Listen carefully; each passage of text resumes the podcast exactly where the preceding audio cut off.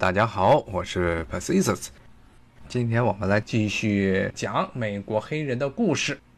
刚才说了两点，美国独立战争建国之后的奴隶制度的一个变化，一个是中大西洋州，它开始依靠奴隶的需求减少；二呢是外部的这奴隶贸易通道被打断啊，因为英国通过了废奴法案。但是呢，这两点并不能完全说明为什么像最南的南方。比如说刚才说的路易斯安那那边，反而呢更加需要奴隶了，这就牵扯到美国在建国之后的一个经济技术上的一个改革，也就是出现了轧棉机。一开始这个专门是剥离棉花，用来把棉花籽剥掉的那种一种机器，当时是美国人呢根据了印度的早期的一些机器进行改良，这种机器改良出来之后呢，造成的结果就是很多南方。全部都开始种棉花，因为像棉花是一种比较喜温的作物，所以南方很多地方发现种甘蔗不如种棉花来的有钱，而种棉花呢，它对人力的需求反而比种甘蔗还要大，所以当时南方很多州，就像我刚才说的这些深南这些州啊，Deep South 这些地方，像什么阿拉巴马呀，像乔治亚呀，像这个路易斯安那呢，都开始呢，这些农场主不再种甘蔗了。全部都开始全民种棉花，当时是路易斯安那州的最大的城市西奥良，也成为了全世界最大的棉花出口基地。如果大家对西方艺术史比较了解的话，知道法国印象派的一个很重要的代表人物是德加，就是特别喜欢画跳芭蕾舞的小演员的那个德加。他的很多亲戚都是在新奥尔良，他自己呢也在新奥尔良待过那么两三年。去看望他亲戚，并帮助他的亲戚照看当地的生意。因为新奥尔良这个城市，路易斯安那州本身呢，原来是前法国的殖民地，有很多的法国移民在当地生活。现在新奥尔良他们的市中心，他们老城还叫做法国区 （French Quarter） 那个地方啊，其实环境挺好玩的。建议大家如果有机会去的话，可以去那儿瞅一瞅。那么当时像这些地方呢，都变成了棉花种植园儿。那么当时在北方，对于奴隶的需求量减少的同时呢，南方对奴隶的需求量不减，反而是更多了。而且呢，后来南方需求量甚至比英国殖民时代的这个奴隶需求量还要高，这就造成了一个很典型的所谓中部地区，弗吉尼亚呀、马里兰这些殖民地，这些奴隶主开始把黑人当作货品对外出售。然后呢，逼迫这些女人，这些黑人女奴呢多生孩子，然后把这些奴隶全部都卖到南方去。刚才说的，像亚历山大里亚 （Alexandra） 这个地方，就是历史上整个北弗吉尼亚地区最大的一个奴隶出口港口。现在可能有的听众要问了，说你刚才说的都是像什么中大西洋地区，还有南方地区，那北方呢？北方地区呢，首先它的气候的条件决定了用奴隶制度不是很经济。觉得因为地方天寒地冻，甚至呢，比如说像波士顿的地方，基本上种不出什么东西来，非常烂的一块地。所以他们北方呢，城市化也比南方要高得多，因为南方全部都是大地主经济，它不需要有大的城市。然后北方呢，而且主要是工商业开始发展起来。特别是十九世纪初，随着工业革命的开始，北方的那些经济的优势就显现出来了。像它产煤地呀、产铁的地方都是在北方，北方迅速的开始工业化。然后呢，加上呢，他们一开始的很多大城市，尤其对外贸易的一些城市，什么费城啊、巴尔的摩呀、波士顿呀这些城市，包括后来最重要的纽约，都是在北方啊。这些地区呢，对于奴隶的需求量很少，非常少。而且这些地方呢，相对来说呢，他们与欧洲的接触，由于对外贸易也非常的密切。更重要的一点呢，就是很多当时的这些北方人，包括其实南方的一些高层，他们都对是否美国应该继续延续这个奴隶制度表示非常的这模棱两可。其实这个事情呢，是从美国建国之后就一直在争论的一个问题，就是我们打着所谓的平等自由的旗号，然后闹独立，闹了独立之后呢，结果自己旗下有很多的这些黑人是不仅没有享受这个平等的权利，而且是被人当做财产、能说话的财产来对待，这样做对不对？最后，但是呢，由于南方像刚才我说的弗吉尼亚这个地方，其实是贡献了美国很多的总统。基本美国早期的很多历史都是围绕着弗吉尼亚这个州的那些大奴隶主展开的。他们这些人是坚决反对说废除奴隶制度的，包括后来南方的这些州。在美国的从一八六零年美国打内战之前，很长一段时间内呢，对于国会有很强的影响力。很多的他们的参议员、众议员都是南方坚定的蓄奴主义者。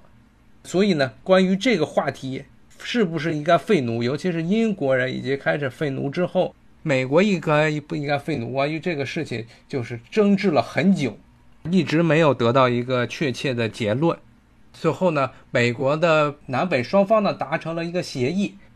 达成一个什么协议呢？就是一开始独立战争之后，一开始呢还是继续蓄奴的那些州，也就是所谓的美国南方州，从马里兰往南的这些州呢，他们还是允许他们进行奴隶贸易的。美国在独立战争之后呢，它的国土是不断的对外扩张的，不断对外扩张的之后呢，南方和北方。都在抢说哪些州应该是蓄奴州，哪些州应该是没有奴隶的州，废奴州。关于这个问题呢，南方和北方扯了很久，最后呢，南方和北方大概是达成了一个协议，那就是围绕着一条纬度线，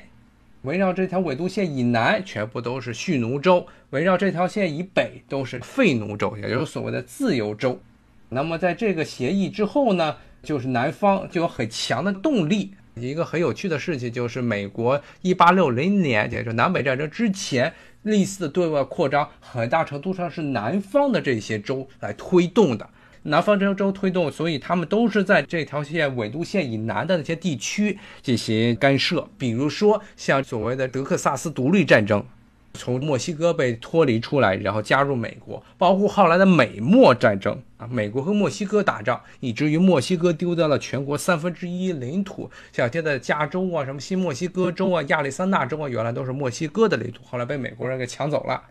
这些全部都是南方人他们主导之下对外的扩张，原因是什么？就是因为当时南方人为了保证自己的这些奴隶不会逃亡。因为南方当时和北方达成协议的一个重要的结果呢，就是南方，南方这样的州呢，如果你的奴隶逃亡，如果逃到北方，北方就必须把这些奴隶给还回来。所以当时就存在一个问题，这只不过是在美国国内的情况。但是呢，如果这奴隶逃到了印第安人的领土，如果听过我前面几次节目的听众可能还记得，美国对印第安人也是进行了大规模的讨伐。基本成独立建国之后，就不断的和印第安人开战。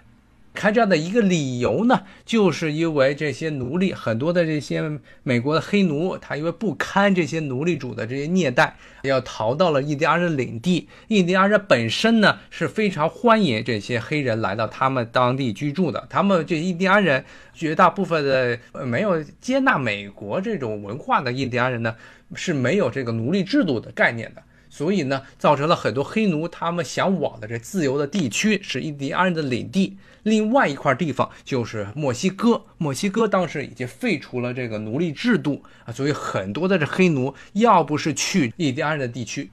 要不就去这个墨西哥。包括呢，早期的佛罗里达，在美国没有强迫西班牙把佛罗里达卖给美国之前，很多的黑奴还逃到了佛罗里达，和当地的印第安部落形成了同盟关系。如果听我前面几次节目的听众可能记得，有一个美国为了这个问题，后来是在佛罗里达的当地的印第安人部落打了三次战争，其中最核心的要求就是要求当地的这些印第安部落把黑人给供出来，当地的印第安人不干，于是他们就打了仗。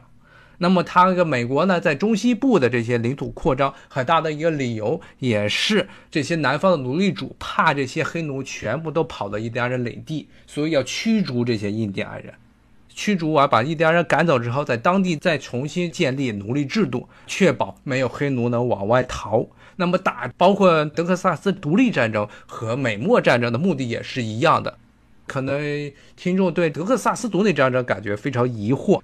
跟大家稍微简单的介绍一下，其实就是墨西哥从西班牙独立出来。墨西哥原来是西班牙的殖民地，从西班牙独立出来之后呢，其实美国现在的很多领土都是原来墨西哥的，德克萨斯呀，他在说的加利福尼亚呀、内华达、新墨西哥、亚利桑那这一块，全部都是墨西哥原来的领地。但是呢，当时的墨西哥政府面临的难题就是北方这些地区都是地广人稀，因为主要的当时这些墨西哥人口都集中在南部，墨西哥南部。但是北方呢，北方的领土呢人口非常稀少，而且有很多的印第安人居住，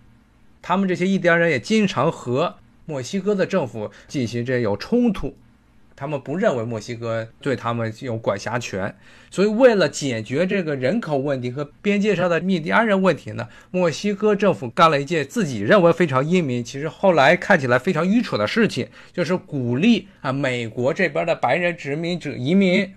白人移民来到墨西哥，说你只要来了，我就给你一块地。好，今天呢也非常谢谢大家收听我的节目。咱们下回再继续讲美国黑人的故事，谢谢大家，拜拜。